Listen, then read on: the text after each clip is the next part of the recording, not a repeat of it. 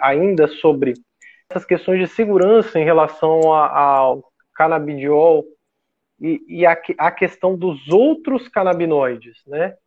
Pessoal, existem diversos trabalhos na literatura médica, principalmente na, nos estudos dos psiquiatras, que mostraram que o consumo de cannabis ele é altamente associado a quadro, desenvolvimento de quadros psiquiátricos na faixa etária infanto-juvenil.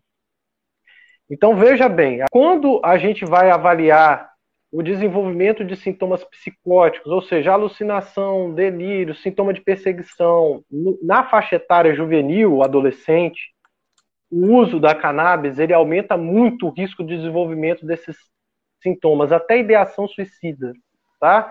E por que isso acontece? Isso não acontece por causa do canabidiol, isso acontece muitas vezes por causa dessas outras substâncias que a Manu mencionou lá no início da live, que é o tetraído canabidiol, o, que é o THC, que é, são os terpenos, que são os outros canabinoides.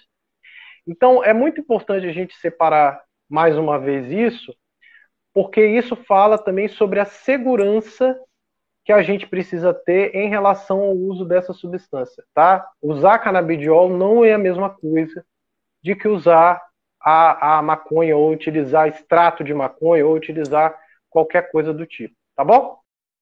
Thank you.